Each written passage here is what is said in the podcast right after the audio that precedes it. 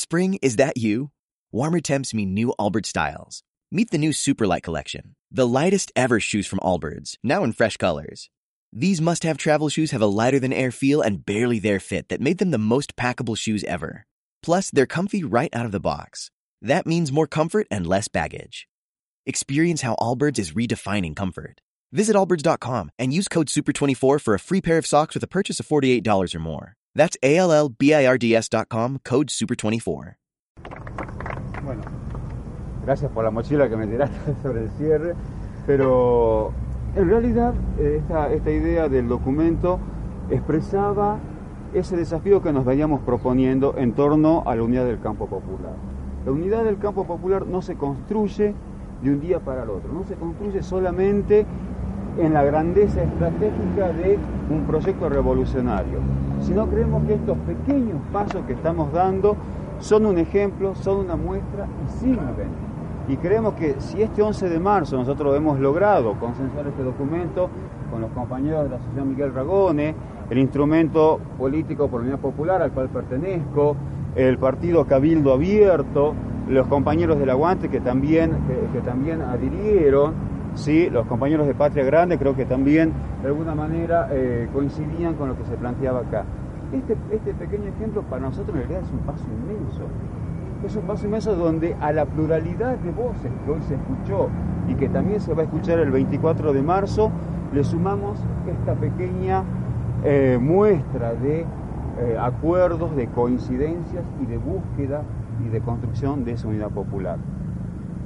Ahora, ahora bien, cada conmemoración, aunque no parezca, siempre es distinta a las anteriores y será distinta a las futuras, porque cada conmemoración a su vez tiene el sello de nuestros presentes. Y esos presentes a su vez siempre nos están planteando nuevos desafíos. Y cuando nosotros miramos a desafíos que tenemos hacia adelante, no nos queda otra que mirar al pasado. Reflejarnos, buscar en nuestro pasado, en nuestra historia, en nuestra memoria popular, quiénes, qué, qué hicieron, qué nos dejaron, qué nos legaron. Y Miguel Ragone, tal como planteamos ahí, es un faro, es un espejo ineludible. Y creo que uno de esos desafíos que hoy nos estamos planteando, hoy particularmente, es el eh, recuperar desde él, traerlo a nuestro presente y ponerlo en el campo del debate social la ética pública. La ética no solamente en el sentido de su honradez, su honradez moral, que por supuesto era intachable, sino su honradez y su, y su, eh, su eh, honradez intelectual, su honradez política. Cuando los sectores opositores lo comienzan a tildar de terco, ¿sí? concepto en sí mismo muy mediocre, lo que estaban diciendo es Ragone no tranza, Ragone no es un corrupto. Esa era su terquedad. Además también, además también de nunca haber querido traicionar ese programa por el cual la sociedad y sobre todo los sectores populares habían depositado en él la confianza. Ragone nunca se, siempre se negó a cualquier, a cualquier intento de torcer ese camino. Y por eso se granjeó, se ganó los enemigos dentro del, de su movimiento político que era el Partido Justicialista. Y esto también hay que discutirlo. Porque esos mismos dirigentes que el 11 de marzo de 1973, cuando se se ganó las elecciones, estaban aplaudiéndolo, un año después, en 1974, no solamente le estaban dando la espalda, estaban conspirando. Ya ni siquiera eran sus adversarios internos, eran sus enemigos. Y el 11 de marzo de 1976, Ragone desaparecía en la más absoluta de las soledades políticas, abandonados por sus propios compañeros partidarios. Esto, esto también tiene que ver con la ética política. No solamente poner en discusión la corrupción, porque además, hay que decir también algo, la corrupción no solamente tiene que ver con los valores personales, forma parte también de las convicciones grupales, sociales e institucionales. Pero a su vez también, y esto lo vemos hoy en el conjunto de los procesos políticos en Latinoamérica, La corrupción forma parte, es inherente al sistema capitalista, por lo cual se convierte en una batalla titánica. Mantener nuestras convicciones, pero a su vez también luchar contra ese inmenso sistema que busca permanentemente corromper valores, corromper modelos, corromper ideologías. Y entonces Ragone es nuestro espejo ineludible. Y entonces este 11 de marzo, a 40 años de su desaparición, no podemos sino... Bien, que, también adhirieron, ¿sí? los compañeros de Patria Grande creo que también de alguna manera eh, coincidían con lo que se planteaba acá. Este, este pequeño ejemplo para nosotros en realidad es un paso inmenso.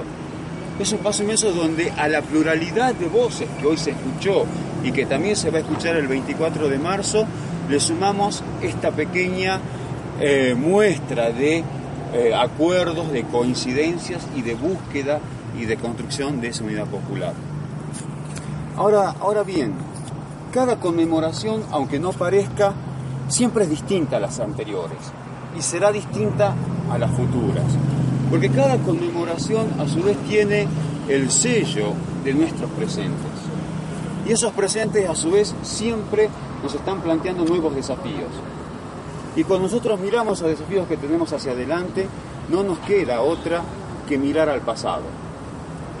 Reflejarnos, buscar en nuestro pasado, en nuestra historia, en nuestra memoria popular, quiénes, qué, qué hicieron, qué nos dejaron, qué nos legaron. Y Miguel Ragone, tal como planteamos ahí, es un faro, es un espejo ineludible y creo que uno de esos desafíos que hoy nos estamos planteando, hoy particularmente, es el eh, recuperar desde él, traerlo a nuestro presente y ponerlo en el campo del debate social, la ética pública. La ética no solamente en el sentido de su honradez, su honradez moral, que por supuesto era intachable, sino su honradez y su, y su eh, digo su eh, honradez intelectual, su honradez política. Cuando los sectores opositores lo comienzan a tildar de terco, ¿sí? concepto en sí mismo muy mediocre, lo que estaban diciendo es Ragone no tranza, Ragone no es un corrupto. Esa era su terquedad. Además también, además también de nunca haber querido traicionar ese programa por el cual la sociedad y sobre todo los sectores populares habían depositado en él la confianza. Ragone nunca se, siempre se negó a cualquier, a cualquier intento de torcer ese camino. Y por eso se granjeó, se ganó los enemigos dentro del, de su movimiento político que era el Partido Justicialista. Y esto también hay que discutirlo. Porque esos mismos dirigentes que el 11 de marzo de 1973 cuando se ganó, las elecciones, estaban aplaudiéndolo, un año después, en 1974, no solamente le estaban dando la espalda, estaban conspirando, ya ni siquiera eran sus adversarios internos, eran sus enemigos. Y el 11 de marzo de 1976, Ragone desaparecía en la más absoluta de las soledades políticas, abandonado por sus propios compañeros partidarios. Esto esto también tiene que ver con la ética política. No solamente poner en discusión la corrupción, porque además, hay que decir también algo, la corrupción no solamente tiene que ver con los valores personales, forma parte también de las convicciones grupales, sociales e institucionales. Pero a su vez también, y esto lo vemos hoy en el conjunto de los procesos políticos en Latinoamérica, la corrupción forma parte, es inherente al sistema capitalista, por lo cual se convierte en una batalla titánica. Mantener nuestras convicciones, pero a su vez también luchar contra ese inmenso sistema que busca permanentemente corromper valores, corromper modelos, corromper ideologías. Y entonces Ragone es nuestro espejo ineludible. Y entonces este 11 de marzo a 40 años de su desaparición, no podemos sino agregarle al inmenso campo de valores, de ideas, de propuestas, esta necesidad urgente, porque reconstruir la unidad del campo popular requiere también de una autocrítica. No podemos soslayar, no podemos dejar de reconocer los componentes eh, poco éticos que tuvieron algunos momentos en, el proceso político anterior.